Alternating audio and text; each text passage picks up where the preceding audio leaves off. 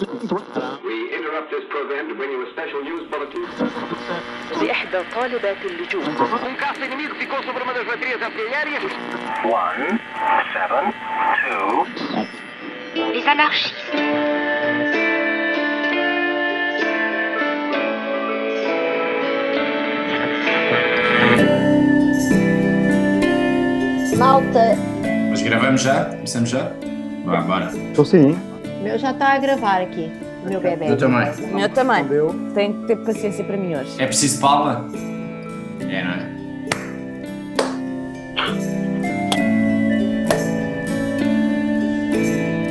Olá a todos, bem-vindos à Rua do Mundo, um podcast semanal sobre a atualidade mundial em português. Eu sou Sofia Lorena, comigo estão a Ana Santos Pinto, o Bernardo Pires de Lima, a Susana Peralta e o Rui Tavares. Bom dia, vinhos. Bom dia. Bom dia. Bom dia. Vamos, vamos aos, rapidamente aos destaques desta semana e começo por perguntar a ti, Ana, o que é que te chama a atenção quando olhas da tua janela? Bom, eu quando olho da minha janela vejo ah, aquilo que esta semana se possa passar de conhecermos os primeiros nomes da próxima administração norte-americana. Obviamente que nós estamos a assistir a uma espécie de novela, de reality show em relação à administração Trump e à forma como ah, o presidente vai reagindo e a sua equipa de advogados vai reagindo ah, àquilo que é o, o- o processo eleitoral, mas conta-se que esta terça-feira Joe Biden apresente os eh, primeiros nomes ah, da nova administração, designadamente a equipa de, de- de política externa ah, e, e de segurança, incluindo ah, embaixador na ONU. Só que depois vamos ter um problema, que é esta equipa que Joe Biden apresente possa ou não ser aprovada pelo Senado. Acho que antes de tudo Joe Biden vai ter que fazer um processo de equilíbrio interno no Partido Democrata, que é difícil, ao mesmo tempo que tem que fazer um processo de negociação com o Partido Republicano para garantir a aprovação de uma equipa no Senado e, portanto, a tarefa difícil ah, começa, ah, para além de todo o, o- drama ah, do ponto de vista jurídico do reconhecimento do resultado pela administração Trump. E, portanto, olho com surpresa e já fui buscar mais um balde de pipocas para ir vendo o que é que se passa nos Estados Unidos. Cá estaremos então. Bernardo, Eu olho para hum, um acordo comercial Ásia-Pacífico de livre comércio, eh, apontado como o maior eh, à escala global, assinado no dia 15 de novembro, entre 15 Estados eh, da Ásia-Pacífico, entre eles a China, o Japão e a Austrália, com a Índia de fora, com os Estados Unidos necessariamente também de fora, portanto, envolvendo aqui questões pós-tratado, ou seja, como é que a administração vai reagir a isto. Uh, estamos a falar de 30% da população global, 28% do comércio global, uh, e é uma- mais uma passada uh, de uma certa integração regional, naquele caso na Ásia-Pacífico, que eu acho que é acelerado pelo, pela pandemia. Ou seja, uh, um contexto de- de, uma certa ceticismo em relação à globalização e aos seus instrumentos e aprofundamento de integrações regionais, neste caso comerciais. Isso já se passou com- na União Europeia, por exemplo, com a aprovação e, a- e uma série de instrumentos como a mutualização da dívida ou as transferências financeiras aprovadas no Conselho de Julho, mas na Ásia-Pacífico parece-me re- relativamente interessante, tendo em conta que a China está a bordo destes acordos. E o presidente Xi Jinping já disse que quer acelerar outro tipo de acordos, seja o triângulo com a Coreia do Sul e com o Japão, eh, e isto tem necessariamente impactos geopolíticos e eu acho que pode até acelerar no caso da, de uma nova administração Biden eh, ter uma relação mais construtiva com a União Europeia, uma espécie de TTIP menos, eh, bastante mais afinado, que possa responder também a estas eh, passadas chinesas ou asiáticas comerciais na, na Ásia-Pacífico. muito bem. Susana? Eu tá- eh, levo-nos até à cimeira do G20 que teve lugar este fim de semana e que era muito importante, sobretudo por algo que me tem preocupado bastante nestes últimos meses da crise pandémica, que é, são os países eh, mais pobres, os países em vias de desenvolvimento, que têm passado por dores muito mais difíceis do que as nossas, não só porque têm sistemas de saúde menos, eh, enfim, com menos capacidade, como também não, os Estados não têm a capacidade que os Estados dos países desenvolvidos têm para chegar eh, com ajudas à, à população. Um, e de facto, basta dizer, por exemplo, os países da África subsaariana desde março, que não têm acesso aos mercados internacionais de dívida, não se conseguem endividar. E tem havido alguns um, passos, vamos dizer que são menos, se calhar, eh, arrojados do que aqueles que eu gostaria de ver, de perdão de dívida da parte dos países mais eh, ricos. Neste momento, o país que, que mais tem dívida dos países mais pobres é a China. A China tem alguma, não tem muita vontade de fazer isto de uma forma multilateral, prefere fazer com acordos bilaterais, porque afim isso também lhe dá mais poder depois nas relações com estes países endividados, mas apesar de tudo, enfim, o G20 foi, eh, foi nesse caminho, foi no caminho da reestruturação da dívida, de introduzir moratórias, mais uma vez devia ser se calhar mais arrojado, e depois há a questão da vacina, como é que nós vamos assegurar que os países mais pobres tenham acesso uh, generalizado e não muito caro à vacina, que também é algo que tem sido um grande desafio, e neste, neste domínio houve umas promessas mais de intenções do que propriamente de esquemas que já deviam estar mais bem definidos, parece-me. Portanto, foi um G20 assim assim, vamos dizer.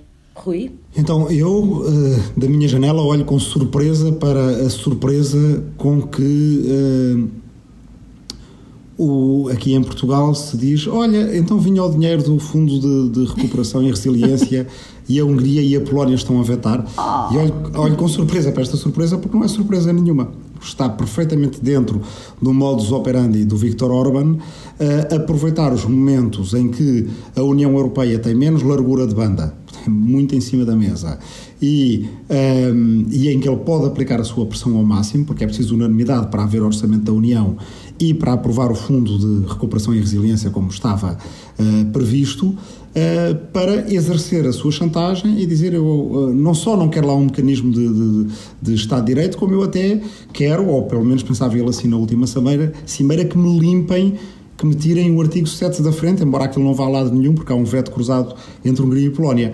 Uh, mas pode ser que desta vez se tenha chegado ao fim da paciência, uh, que os pragmáticos, que têm sido muito pragmáticos a lidar com o Orban, mas no fundo são uh, muitíssimo ingênuos, se apercebam que um chantagista quer sempre mais e que pelo menos marquem uma cimeira, pelo menos eu isto gostaria de ver, uma cimeira a 25 para sinalizarem que estão dispostos a fazer o fundo de recuperação numa cooperação reforçada ou até num tratado multinacional. Não gosto muito, foi mesmo um mecanismo de, de, de, de estabilidade do euro, mas desta vez valia a pena, quanto mais não seja para chegar a Varsóvia e a Budapeste a mensagem de que eh, se não querem eh, respeitar Estado de Direito, legalidade e valores da União, não há dinheiro. Uh, eu vou uh, vou-vos levar num instantinho à Etiópia, onde há quase três semanas começou mais uma guerra, mais um conflito.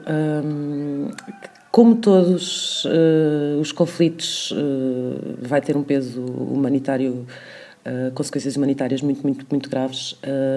Aqui é, é, é, por demais evidente, em, em, pouco mais de duas semanas já tínhamos quase 40 mil refugiados no Sudão.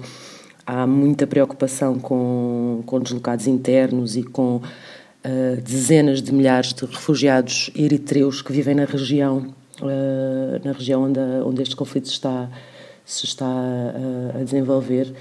E infelizmente vamos vamos vamos continuar a, a ouvir falar disto. E no meio de tantas crises um, que o Sudão em particular já estava já estava a, a, viver mas todos os países naquela região que têm uma instabilidade crónica o Corno da África um, pode pode tornar-se num, num, drama humanitário ainda maior e mais um ponto de, de preocupação Vamos fazer agora um pequeníssimo intervalo, vamos exatamente dar meia volta ao mundo e já voltamos.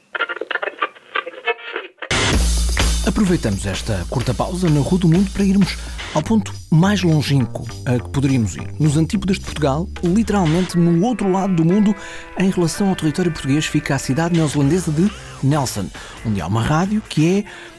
Como é que eu ia dizer isto? Talvez um bocadinho sincera demais.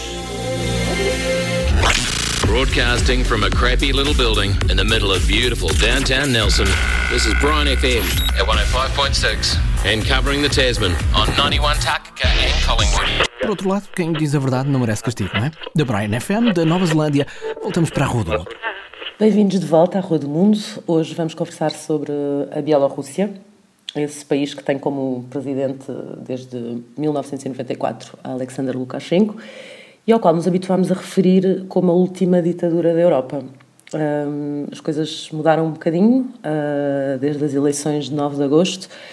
Uh, ontem voltou a haver manifestações, voltou a haver centenas de detenções, como, como tem acontecido em todas as semanas.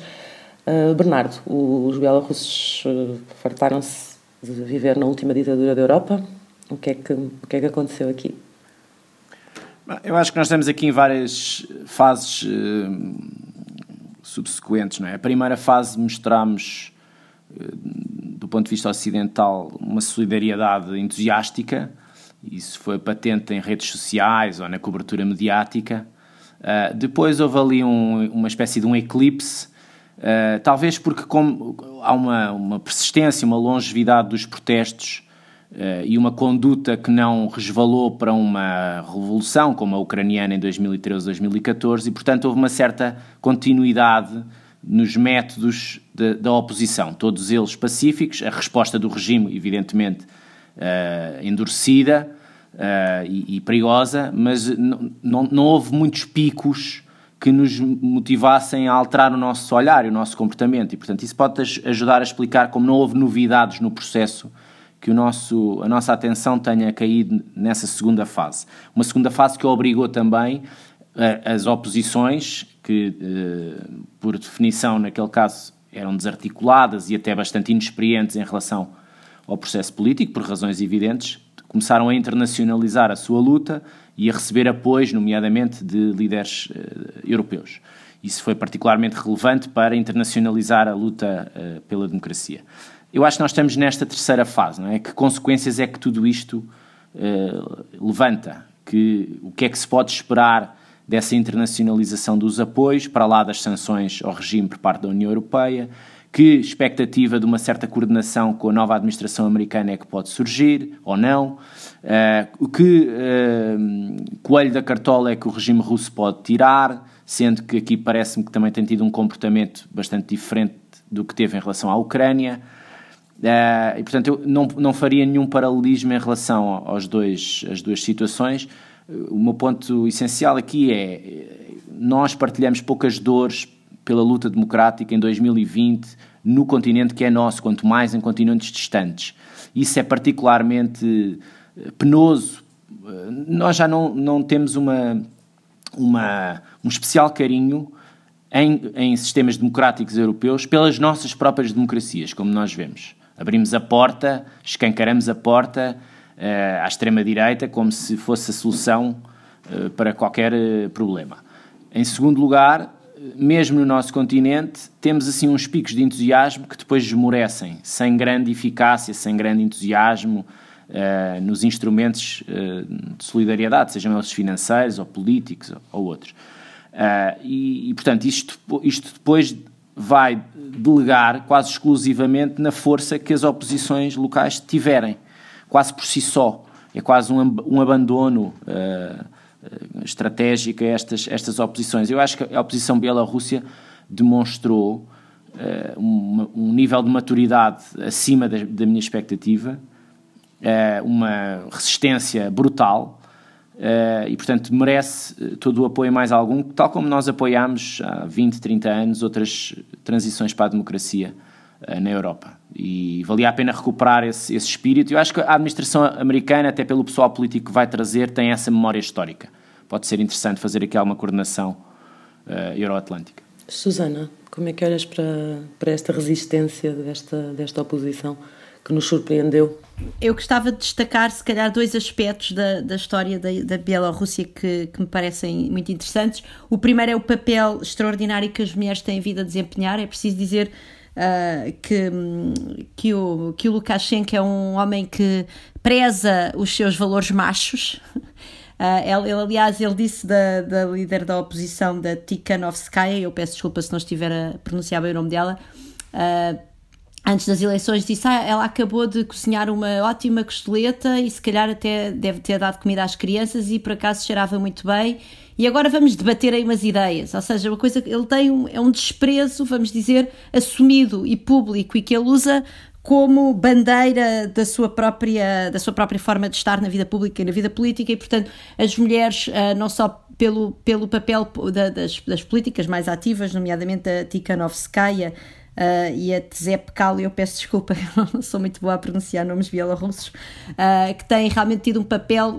muito importante, não só de liderança, como depois também todas as mulheres que se têm juntado na rua, até desafiando este esta maneira um bocadinho machista de ver o poder que no fundo não se pode atacar as mulheres, embora enfim recentemente tenham começado também a ser presas muitas mulheres porque de facto o, o, o regime acabou por, por ter de, de, aceitar que as mulheres estão à altura dos homens quando, quando, vai, quando, vai, quando vão à luta, vão à luta e portanto isso é bastante refrescante de ver essas mudanças a leste, de ver as mulheres a começarem a tomar um bocadinho as rédeas do, do destino de um, de um país que é como o Bernardo disse, a última verdadeira ditadura dura da, da Europa.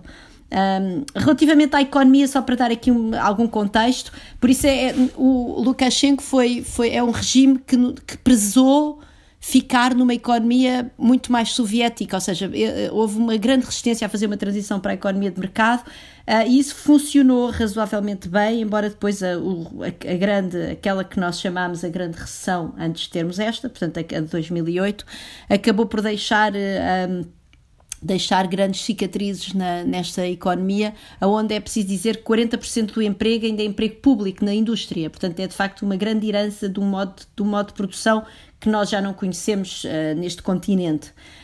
Um, e, e, e, portanto, isso é, isso é algo que é. O que é que aconteceu? É o que aconteceu agora, e houve sempre protestos, houve, cada, as reeleições do Lukashenko foram sempre acompanhadas de algum protesto, 2001, 2006, 2010. O que aconteceu agora nestas eleições foi que, de facto, isto caiu no meio de uma enorme crise económica. Não só porque o Putin uh, e o Lukashenko se zangaram, Uh, e, portanto, a, a, economia bielorrussa, que dependia muito de energia subsidiada da, da Rússia, é preciso dizer que, por exemplo, em, em 2006, os subsídios da Rússia, uh, através da energia subsidiada, chegaram a representar quase 20% do PIB da Bielorrússia, e nesse momento, isso, neste momento, desde que eles se zangaram, foi, foi para zeros, portanto, foi, foi decrescendo, mas há dois anos ainda era quase 10% e agora está, de facto, já não há, e portanto isso deixou a, a economia, juntando, enfim, ainda ao processo da crise económica que nunca chegou a ser recuperado, uh, e houve ideias completamente malucas do Lukashenko, não é? Portanto, este é o país onde se introduziu um imposto sobre os empregados. Nos países normais nós damos subsídios ajudas aos desempregados e às desempregadas para conseguirem uh, pagar as suas contas, apesar de não terem emprego, e este senhor entendeu que era melhor pôr-lhes um imposto que era para os incentivar a procurar emprego. Enfim, há uma história de economia paralela Uh, que ele achava que ia atacar desta forma, mas depois aquilo foi um completo flop, entretanto prometeu aumentos de salários que só conseguiu uh, imprimir moeda e portanto causando uma inflação massiva no país. E portanto de facto aquilo que está aqui a acontecer a mim parece-me é uma conjugação entre muitos anos de ditadura, muitos anos de repressão política, mas depois também uma situação económica que está a deixar as pessoas sem esperança e, no fundo, aquele, aquela, aquele certo orgulho bielorrusso de nós estamos a conseguir garantir uma certa prosperidade, não fazendo a transição para a economia de mercado, que já agora, nos países vizinhos, sobretudo na Rússia, foi sobretudo um, foi sobretudo um, um clima económico que acabou por gerar imensa corrupção e o surgimento, enfim, de, de, de, de muito, pessoas muito ricas, os grandes uh, os grandes uh, ricos do petróleo, que também não, não, é, também não é isso que dá prosperidade às populações, e portanto havia, havia um certo. Havia, esta economia de alguma forma estava a servir as pessoas até, eu vou dizer, até 2008, e depois neste momento está realmente a explodir e não está a dar esperança aos jovens. E portanto, isso também. É, os jovens são, aliás, uh, aquel, os últimos protestos por causa daquela, daquele professor, jovem professor que morreu espancado pela polícia, era uma pessoa de 31 anos. Portanto, é de facto uma revolução muito. Bem, não, revolução é uma palavra muito forte. São protestos que são muito jovens, uh, femininos e que também têm muito que ver com este grande desespero da situação económica e que de uma certa maneira, e agora se calhar vou ser um bocadinho menos otimista, isto também nos mostra o poder do Putin, não é? Porque provavelmente o Lukashenko só está a conhecer estes protestos continuados porque o Putin os deixou cair quando lhe cortou, uh, quando fechou a torneira dos subsídios. Ana, como é que olhas para, para estes protestos a que nós chamamos revolução, mas que, que já duram há, há 16 semanas e que parecem, independentemente daquilo que, que, que nós fizermos por eles, parecem determinados a, a, continuar. Bom, eu olho para estes protestos como uma imensa capacidade de resistência de uma sociedade que tem sido oprimida politicamente uh, e com, de uma forma violenta uh, ao longo de, de, de décadas uh, e que olha para fora das suas fronteiras e de um lado tem uma Rússia que uh, encontra um equivalente do ponto de vista autoritário uh, e, e, e, a Rússia olha para a Bielorrússia enquanto um elemento da sua esfera de influência uh, pouco importante os direitos políticos, a prosperidade económica ou o bem-estar da sua, da sua comunidade. Putin é muito pragmático na forma como aborda as questões de, de, de, de política e de organização daquilo que é a, a sua vizinhança e olhando para o Ocidente e designadamente uh, para a União Europeia, uh, existe uh, um, um, vislumbre de plano de apoio económico, existe uma união política baseada em direitos como a democracia e o Estado de Direito, mas uma incapacidade de operacionalizar esta ajuda, que aliás não é o primeiro caso da Bielorrússia, já aconteceu noutras circunstâncias, mas estes movimentos da sociedade civil encontram-se muito sozinhos naquilo que é a, a sua capacidade de, de, de reivindicação.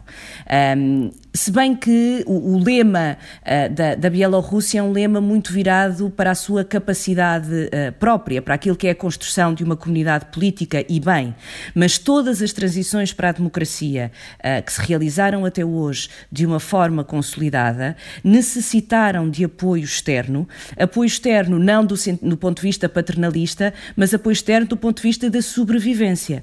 É certo que boa parte dos elementos da oposição encontram encontram em países europeus uh, asilo político e, e, e, apoio às estruturas. Isto aconteceu durante as transições para a democracia nas décadas de 60, nas décadas de 70. Uh, Portugal é disso também uh, um exemplo. Mas os tempos hoje são diferentes, as necessidades hoje são diferentes e a União Europeia, que tem um mecanismo que se chama Política Europeia de Vizinhança, com uma parceria a leste onde está a Bielorrússia e onde um dos primeiros critérios é o Estado de Direito, é o primado da lei, o respeito respeito pelas minorias e pelos direitos políticos, revela-se absolutamente incapaz, até por razões internas, porque Estados-membros utilizam este tipo de situações para negociar aquilo que são também as suas necessidades e, o, e o, os seus interesses. Estou a falar da questão de Chipre e da Turquia e da questão da aprovação de sanções por causa da crise no Mediterrâneo Oriental e, portanto, ah, sempre que existe um momento negocial, as questões internas e a dimensão dos Estados-membros ah, acumulando àquilo que é a inoperacionalidade dos instrumentos tecnocratas da União Europeia, deixa para si mesmos, isolados aqui no sentido de sem o apoio necessário para, para manter esta resiliência, uh, movimentos da, da, da oposição, um, e, e, isto só prova que mais de 100 dias de protestos são de facto de uma enorme resistência de uma comunidade política que, ao contrário daquilo que Putin pensa, é autónoma do ponto de vista nacional uh, e constitui uma nação com uh, valores e objetivos diferentes daqueles que a Rússia poderia querer e também daqueles que a União Europeia poderia ajudar. Rui, a União Europeia suponho que não te tenha surpreendido na sua, enfim, na sua não uh, rapidez a, a, a, decidir aprovar sanções, a, a decidir reagir, como reagir a esta, a esta vaga de protestos. A, União Europeia, muitas vezes ultrapassada pelos acontecimentos, foi com a Ucrânia, ao contrário do que as teorias da conspiração dizem a primeira reação quando uh, a Ucrânia decidiu uh, abandonar, uh, ou na altura o Yanukovych abandonar as negociações com a União Europeia, fazer um tratado comercial com, com a Rússia, a primeira reação em Bruxelas foi de um, um encolher de ombros. Uh, e só depois, com a revolta nas ruas, é que uh, as coisas tiveram de começar a mudar. Ou seja, motivadas pelo, pelo, pelo povo do próprio país. Na Bielorrússia, e isto é, uh, agrava-se ainda pelo facto, é um país de 10 milhões de habitantes, num canto da Europa, até nisso faz lembrar Portugal nos anos 70. Ou seja, um um país que as pessoas sabem que existe, mas que as redações internacionais se tinham habituado a, a esquecer e a não esperar nada dali, achando que Lukashenko tinha um, uma mão de ferro sobre a consciência dos, dos bielorrussos. Uh, e só uh, o, o, ato de resistência dos, dos bielorrussos e o facto de ele ser uh, um bocadinho tal como Portugal nos anos 70, iconicamente tão impressionante, faz com que as redações tenham que prestar atenção. E desse ponto de vista, aqui o, o elemento inesperado, como o Bernardo já, já mencionou no início, é a, a maturidade da resistência num país uh, a que as pessoas se habituaram a ver como última uh, ditadura do mundo, uh, ou a última ditadura da Europa, do mundo, quem nos dera. Bem, e da Europa também já agora quem nos dera, porque depois há outros, há países que vêm em contramão, não é, de democracias para ditaduras. Portanto, seria bom se conseguirmos que o Lukashenko saia um bocadinho antes ou um bocadinho depois do Trump, que não seja depois substituído por outro ditador uh, no continente europeu.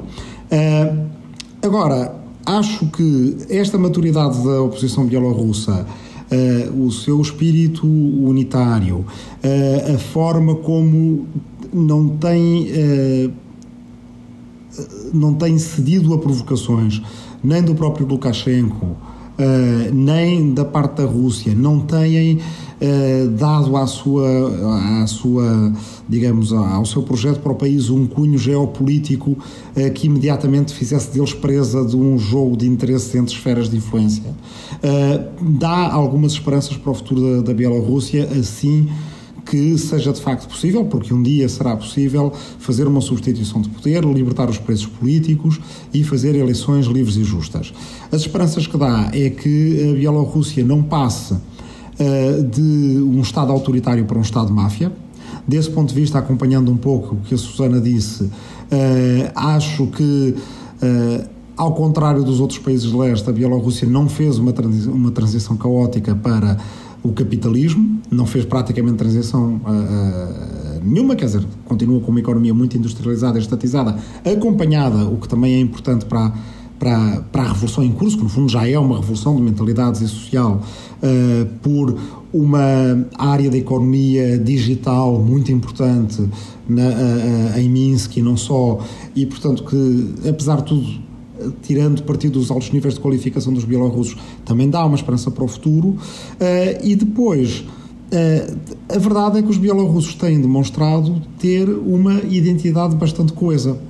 Apesar de não ter havido da parte do Lukashenko quase nenhum investimento na língua bielorrussa, apesar de tanto Putin como Lukashenko terem propalado uma uh, tese segundo a qual que os bielorrussos são quase uma espécie de russos, a verdade também, como dizia a Ana, portanto eu estou quase que a repicar pontos que vários de vocês fizeram antes, a Bielorrússia, aí o nome é um bocadinho enganador para o resto da Europa Ocidental, mas a Bielorrússia tem uma história antiga, de séculos, até mais ligada à Lituânia e à Polónia e ao, ao que foi em tempos não só a maior entidade jurídica da Europa, que era o grão-ducado da, da, da, da, Lituânia, que incluía a Polónia, como era uma espécie de União Europeia, séculos antes de haver União Europeia. Tinha política agrícola comum, uh, tinha um sistema de vetos complicadíssimo, que acabou por ser o que, o, o que a destruiu, porque qualquer nobre podia votar legislação. E, portanto, há toda uma história da Bielorrússia também ligada a outros países que faz dela um país culturalmente complexo, mas coeso. E, portanto, desse ponto de vista,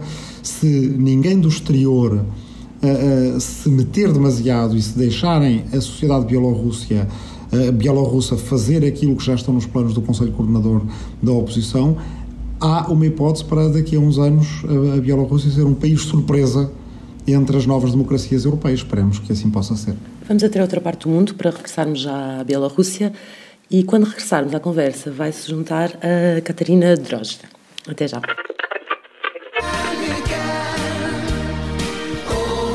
Esta é a Rádio Nordkamp, que emite em 103.9 FM a partir de Honningsvåg, na Noruega. E porquê é que esta rádio é especial? Porque é a estação de rádio norueguesa que está mais a norte do país, o que quer dizer que a partir daí, mais a norte, praticamente só mesmo o Polo Norte. Så skal jeg spille en god gammel låt med Thomas, den gangen Hans Martin var vokalist i den gruppa. Melodien heter. Kärleken, skönaste ord på jord. Da Noruega, voltamos à Bielorrússia e à Rua do Mundo. Bem-vindos de volta.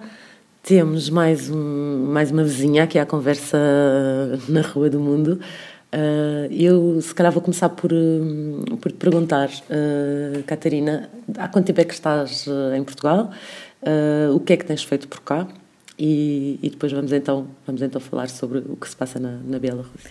Muito obrigada. Uh, o meu nome é Catarina, como disse, sou bielorrussa, vivo cá em Portugal há quatro anos, então considero-me já meio portuguesa.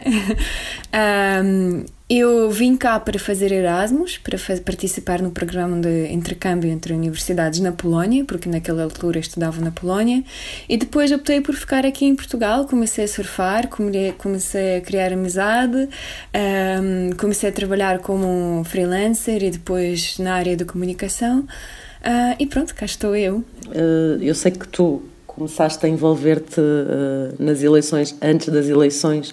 Uh, como, é que, como é que foi essa, essa antecipação e como é que tem sido agora acompanhar e tentar, um, tentar estar presente, não estando presente no, no, no, que está, no que está a acontecer agora na Bielorrússia? Eu, eu acho que tem aqui dois pontos de vista. O primeiro ponto de vista é o ponto de vista emocional. Uh, emocionalmente foi muito difícil para mim uh, tentar perceber como que eu posso ajudar o meu país uh, nesta situação gravíssima, porque eu já desde junho, fins de junho, já sabia que isso não ia dar nada. Nada, nada de bom, nada de sucesso, digamos assim. Já sabíamos que os eleições não iriam ser justos. Uh, o Lukashenko já ameaçou várias vezes que ele ia usar, uh, abrir uh, armas de fogo, ia matar as pessoas, ia, ia prender os candidatos políticos, e isso tudo aconteceu. Uh, por isso, desde fins de junho, nós, uh, os belarussos, no estrangeiro, começamos a fazer o trabalho de interação com os jornalistas, com os políticos europeus, para uh, chamarmos a atenção àquilo que estava a passar. Um, depois das eleições, continuamos com o nosso trabalho, claramente, e até este momento estamos nessa luta de trabalharmos com comunidades e com os países onde vivemos. Uh, e como eu sou a coordenadora de diáspora uh, bielorrussa aqui em Portugal, faço o meu papel de liderança aqui neste, neste país. obrigado, Catarina, por estares aqui connosco. Eu queria perguntar-te exatamente, dentro desse teu papel de coordenadora em Portugal, como é que tem sido a relação com as autoridades portuguesas, nomeadamente políticas e institucionais? Que reações tens tido e se, se corresponderam às tuas expectativas? Um, é uma boa pergunta. é um pouco difícil, uh, na verdade. Um, eu acho que, por um lado, nós recebemos uh, muita solidariedade e muitas boas palavras dos políticos uh, portugueses. eu já tinha vários encontros e reuniões com os políticos dos vários partidos. Um, e sempre recebemos muita. Pronto, sempre foram, fomos bem recebidos e já sei que foi, uh, foi passou uma votação no Parlamento Português sobre a questão da Bielorrússia. Agora estamos a tentar a, a organizar a reunião da Svetlana Tikhanovskaya com uh, o Parlamento uh, Português. Um, e um, nós próprios, como a diáspora, vamos pedir agora uma reunião com o Costa, com o Primeiro-Ministro, para fazer isso acontecer. Uh, por um lado. Por outro lado, estou a ver que um, aqui em Portugal, como fica no outro lado da Europa, sabem pouco da Bielorrússia. Um, e infelizmente também as pessoas não têm uh, uma grande noção de, daquilo que realmente que, o que está a acontecer.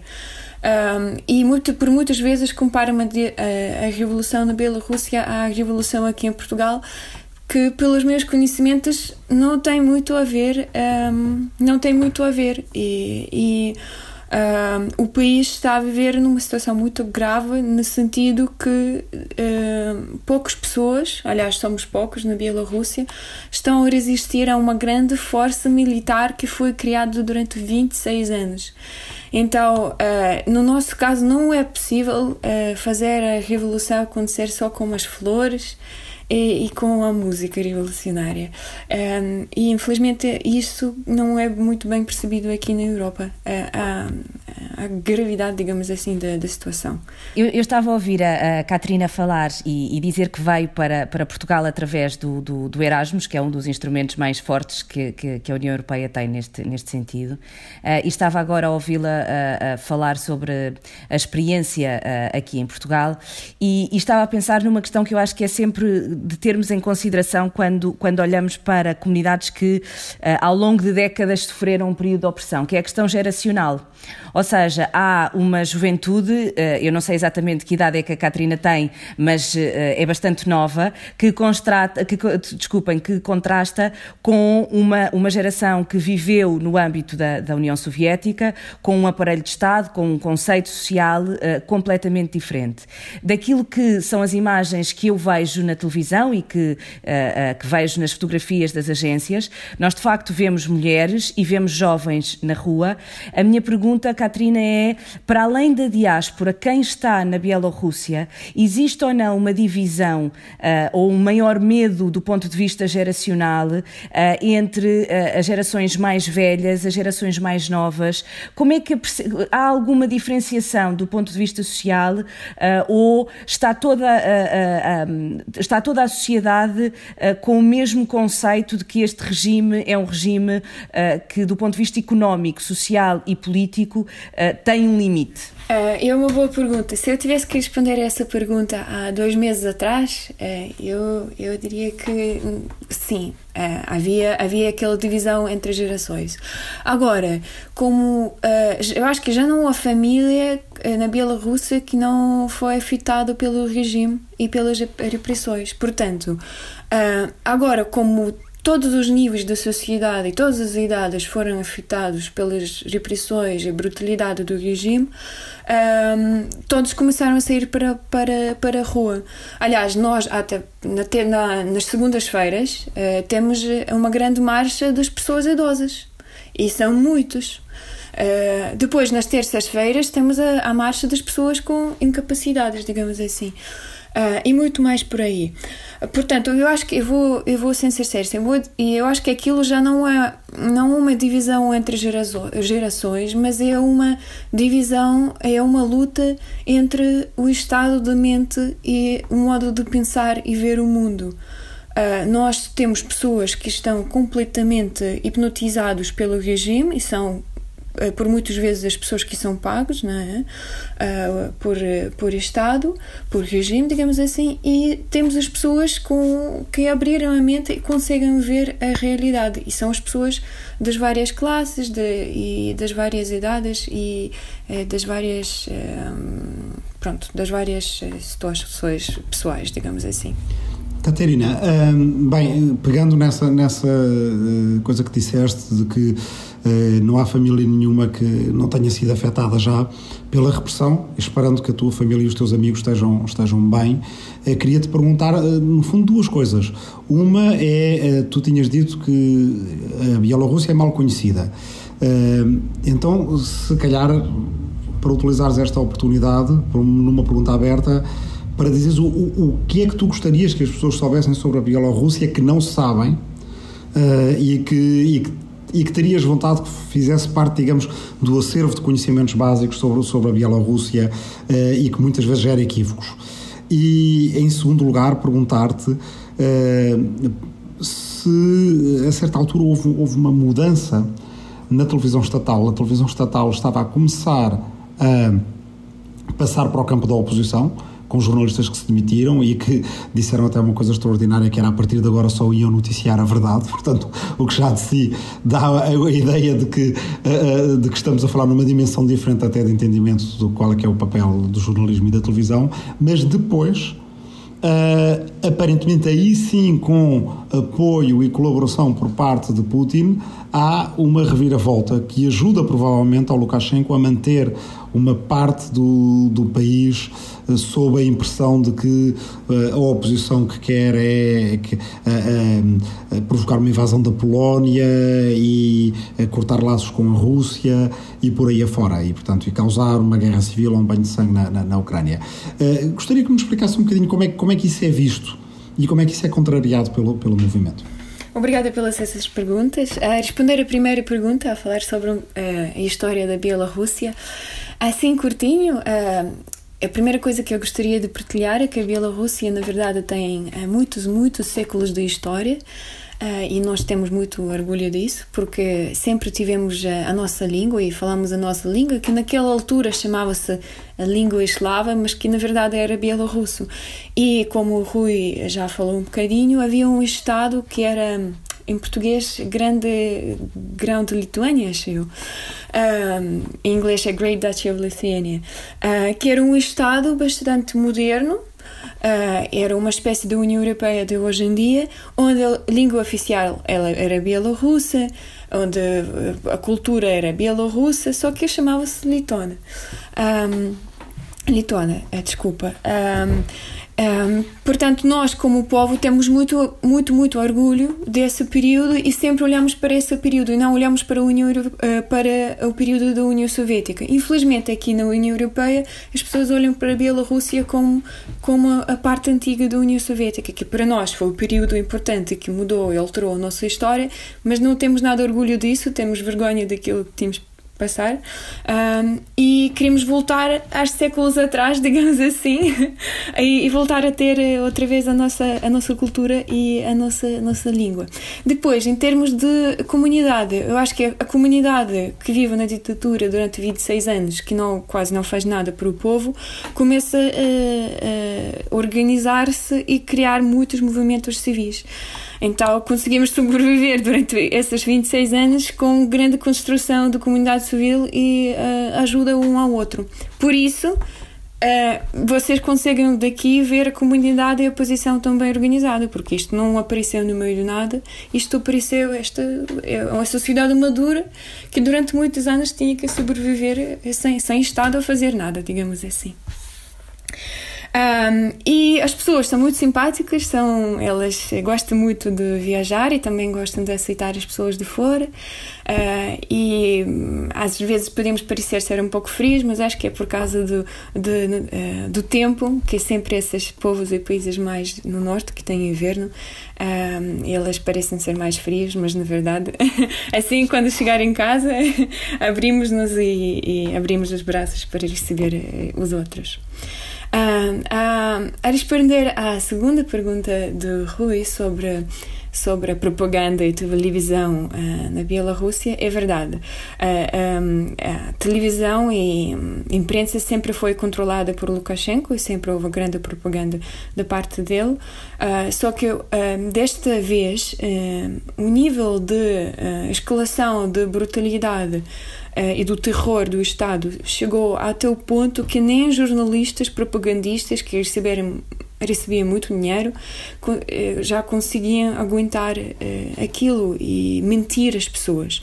Por isso, muitos deles despediram-se saíram do trabalho e como Lukashenko uh, ficou sem, sem nenhum apoio, digamos assim, dos jornalistas uh, e de propaganda, ele tinha que chamar o apoio e, chamar, e pedir ajuda ao seu irmão ao lado, ao Putin, e o Kremlin logo mandou jornalistas deles, propagandistas bem pagas que não, não se interessam por valores de humanidade e moralidade, digamos assim, e pronto, por isso a televisão uh, é agora é mesmo pouco profissional, uh, são só mentiras, ninguém agora nem consegue ligar a televisão, na verdade. são só as pessoas idosas, como a minha avó, por exemplo, que não está a conseguir sair da casa por causa do Covid, uh, que estão a ver essa televisão, mas também não estão já a acreditar porque é tão ridículo que não, consigam, não conseguem acreditar aquilo. Ah, porque quando saem para, para a rua conseguem ver a realidade. Por isso, a televisão e a propaganda aqui já não estão a funcionar uh, e, uh, e eu acho que até a Rússia própria já desistiu de mostrar a propaganda e a imagem falsa aos russos, porque nos primeiros meses depois, após da reeleição chegaram jornalistas russos para filmar a imagem falsa um, e a propaganda para os russos próprios um, e como, tal como eles fizeram na Chechênia, na Ucrânia e nos outros países. Um, para os russos acreditarem que nós somos revoltas, o Lukashenko é um pai da terra e isso tudo. mas até os próprios russos, o Putin, acho que já desistiu dessa ideia porque percebe que isto não está a funcionar. e o contrário pode acontecer, ou seja, o que está a acontecer na Bielorrússia influenciar movimentos uh, na, dentro da Rússia? Uh, na verdade, eu estou a falar muito sobre isso com os meus amigos da Rússia. Um, eu acho que não. O problema da Rússia aqui é que a Rússia, acho eu, é um país tão grande e tem povos tão dispersas por, por um território enorme uh, que eles nunca vão conseguir se juntar uh, contra, contra, contra esse monstro da ditadura do Kremlin e do máfia do Kremlin. Uh, e uh, eu acho que é para o Estado, que tal Estado e instrumentos que o Putin tem, vai ser fácil para eles apagarem esses movimentos de revolução que vão estão a acontecer nos vários pontos da Rússia e nos vários uh, cantinhos desse, desse país, dessa federação. Um, portanto, acho que não vai ser o caso, até porque eles próprios, coitadinhos, acho eu, não tem essa possibilidade de unir-se contra, contra a ditadura. Catarina, deixa-me fazer-te uma pergunta em relação ao, ao, como é que tu vês os próximos tempos, se é possível uh, fazer alguma previsão. Uh, já falaste aí alguma, numa espécie de, não lhe quero chamar neutralidade, mas é um comportamento de Moscou bastante diferente em relação aos últimos tempos na Bielorrússia do que teve em relação à Ucrânia. Foi bastante mais beligerante, foi bastante mais intromissor, uh, agressivo, conquistador, etc. Isso não se tem passado nos mesmos parâmetros em relação à Bielorrússia. Uh, portanto, vamos lhe chamar uma espécie de tentativa de maior uh, cerimónia ou neutralidade do regime russo. Isso pode abrir algum espaço, como está a abrir às oposições, para se organizarem dentro do, de, do espaço da Bielorrússia e também no exterior de que tu fazes parte. Uh, portanto, considerar a hipótese de uma oficialização e um reconhecimento internacional de partidos políticos que reflitam a sociedade. Isso pode forçar, ou seja, várias dinâmicas externas e internas que podem forçar o Lukashenko a abrir, por exemplo, um processo de revisão constitucional muito cirúrgico que permita uh, alterar ligeiramente o regime e isso baixar o nível de contestação. Uh, como é que tu vês este processo nos próximos tempos? Achas que é por aqui? Achas que é por mais agressividade e, portanto, mais. Uh, ou seja, o papel da Rússia também se alterar para um, uma, uma, forma mais agressiva? Como é que tu vês? Tens expectativa em relação, por exemplo, à administração americana que possa ter alguma, algum papel decisivo nisto ou não? Uhum. Um, eu, para já, assim, a responder uh, bem curtinho, eu acho que o Lukashenko está ainda no, no poder, uh, no seu poder, só por causa do Putin de apoio da Rússia, porque a Rússia foi um, uma um, única dos países que a apoiou e continua a apoiar aquilo que está a acontecer, é uma guerra híbrida. Até o Lavrov agora vai passar, vai para a Bielorrússia e vai ter reuniões com Lukashenko uh, durante três ou quatro dias ah, nos próximos, nesta semana. Uh, depois, em termos de. O Kremlin ajudou com jornalistas, o Kremlin ajudou até, nós achamos, não sabemos, com o exército. Uh, o Putin até ameaçou, depois, logo depois das eleições, que ia ajudar Lukashenko com, uh, com, uh, com a, força, a força militar e que poderia invadir o país com força militar. Portanto, na Bielorrússia, a Rússia neste momento está a ser muito mal vista, as pessoas estão muito zangadas com o Putin e elas não vão aceitar nenhuma. Elas veem essa pessoa como uma pessoa muito mentirosa e toda a ajuda que agora uh, vai vir do Kremlin vai ser muito mal recebida porque as pessoas não vão acreditar na sinceridade dessa ajuda do Kremlin ao povo bielorrusso, digamos assim. Um, portanto, o, o Kremlin uh, tem que perceber também que o, o, Lukashenko tem que cair, as pessoas não vão aceitar nem a alteração da Constituição, não vão aceitar nada, porque o Lukashenko agora está a ser visto como Hitler, como, como ocupante do país. Uh, até os, os, avós estão a lembrar os tempos da Segunda Guerra Mundial porque é tão grave que elas não querem que esta pessoa fique em, eh, no poder mais do que por um minuto. Elas querem que ele caia e tem toda a razão. Porque as pessoas estão a ser torturadas uh, nas prisões e é um inferno, enfim. Um, a responder a pergunta sobre, uh, sobre as eleições uh, nos Estados Unidos, eu acho que sim, uh, que o Biden podia, ser, podia se juntar à União Europeia e dar resposta mais um, unida ao regime um, e ao dinheiro do Lukashenko e das pessoas dele. e impor também as sanções mais fortes e mais eficazes. Obrigada, Catarina. Eu vou, vou, queria, se calhar, só antes, antes de acabarmos, uh, voltar àquilo que tu disseste no início, que é estes dois níveis uh, da tua. Uh, do teu, enfim, da tua, da tua participação no que está a acontecer e da maneira como estás a viver o que está a acontecer, emocionalmente um, tem sido certamente difícil gerir. já, já percebi, felizmente, que está tudo bem com, com os teus amigos e com a tua família, foi, foi, foi, foi o que eu percebi há bocadinho. Um, o que é que, o que é que, enfim, eu imagino que gostasses de, de, ir, de ir em breve a Minsk com, com um cenário diferente uh, à tua espera. Uh, o, que é que, o que é que tu consegues uh, antecipar ou o que é que tu gostarias que, que acontecesse rapidamente face, ao que, face ao que se tem passado? Para já, eu acho que eu gostaria que o regime seja reconhecido como regime terrorístico. Eu acho que este agora é o, o, caminho principal, porque não vai haver diálogo e nós já percebemos isso. Uh, e depois é, não, não sei dizer, espero que o regime caia o mais rápido possível, porque neste momento temos 25 mil pessoas presos é, e elas estão a ser torturados, e, hum, mas mesmo grave.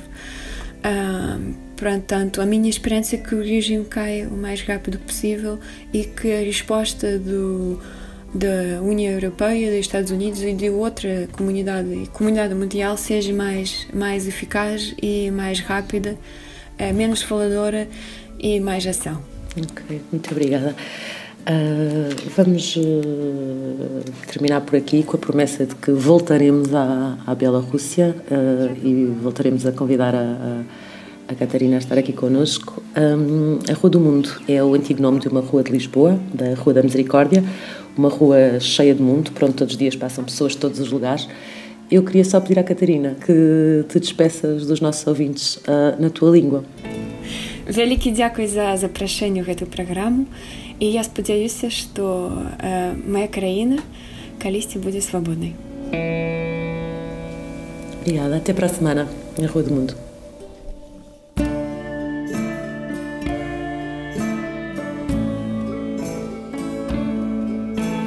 Rua do Mundo é um programa de Sofia Lorena, Rui Tavares, Susana Peralta, Bernardo Pires de Lima e Ana Santos Pinto. Desta vez tivemos a visita de Katsarina Droja, uma cidadã bielorrussa que vive em Portugal. Como sabe, ou como conseguiu perceber, esta Rua do Mundo esteve espalhada por várias ruas diferentes, por várias casas diferentes, entre os conselhos de Lisboa e de Sintra. Rua do Mundo tem produção de Marco António, este vizinho que está agora a falar consigo. A imagem oficial é da autoria de Vera Tavares e esta canção chama-se Waltz. É dos Somersault, que são André Rito e Felipe Barros. Se a curiosidade for grande, fica a saber que aquilo que a nossa convidada disse no final foi algo como, e passo a citar, obrigada pela solidariedade, obrigada pelo convite a participar neste programa e pela oportunidade de falar sobre a Bielorrússia. Terminou com um desejo de que o país seja livre o mais rápido possível. Pode contactar a equipa do programa pelo e-mail podcastrodomundo.gmail.com e não se esqueça, se gostou, diga aos seus amigos onde pode ouvir este podcast e recomende que visitem também a Rua do Mundo. Serão muito bem-vindos.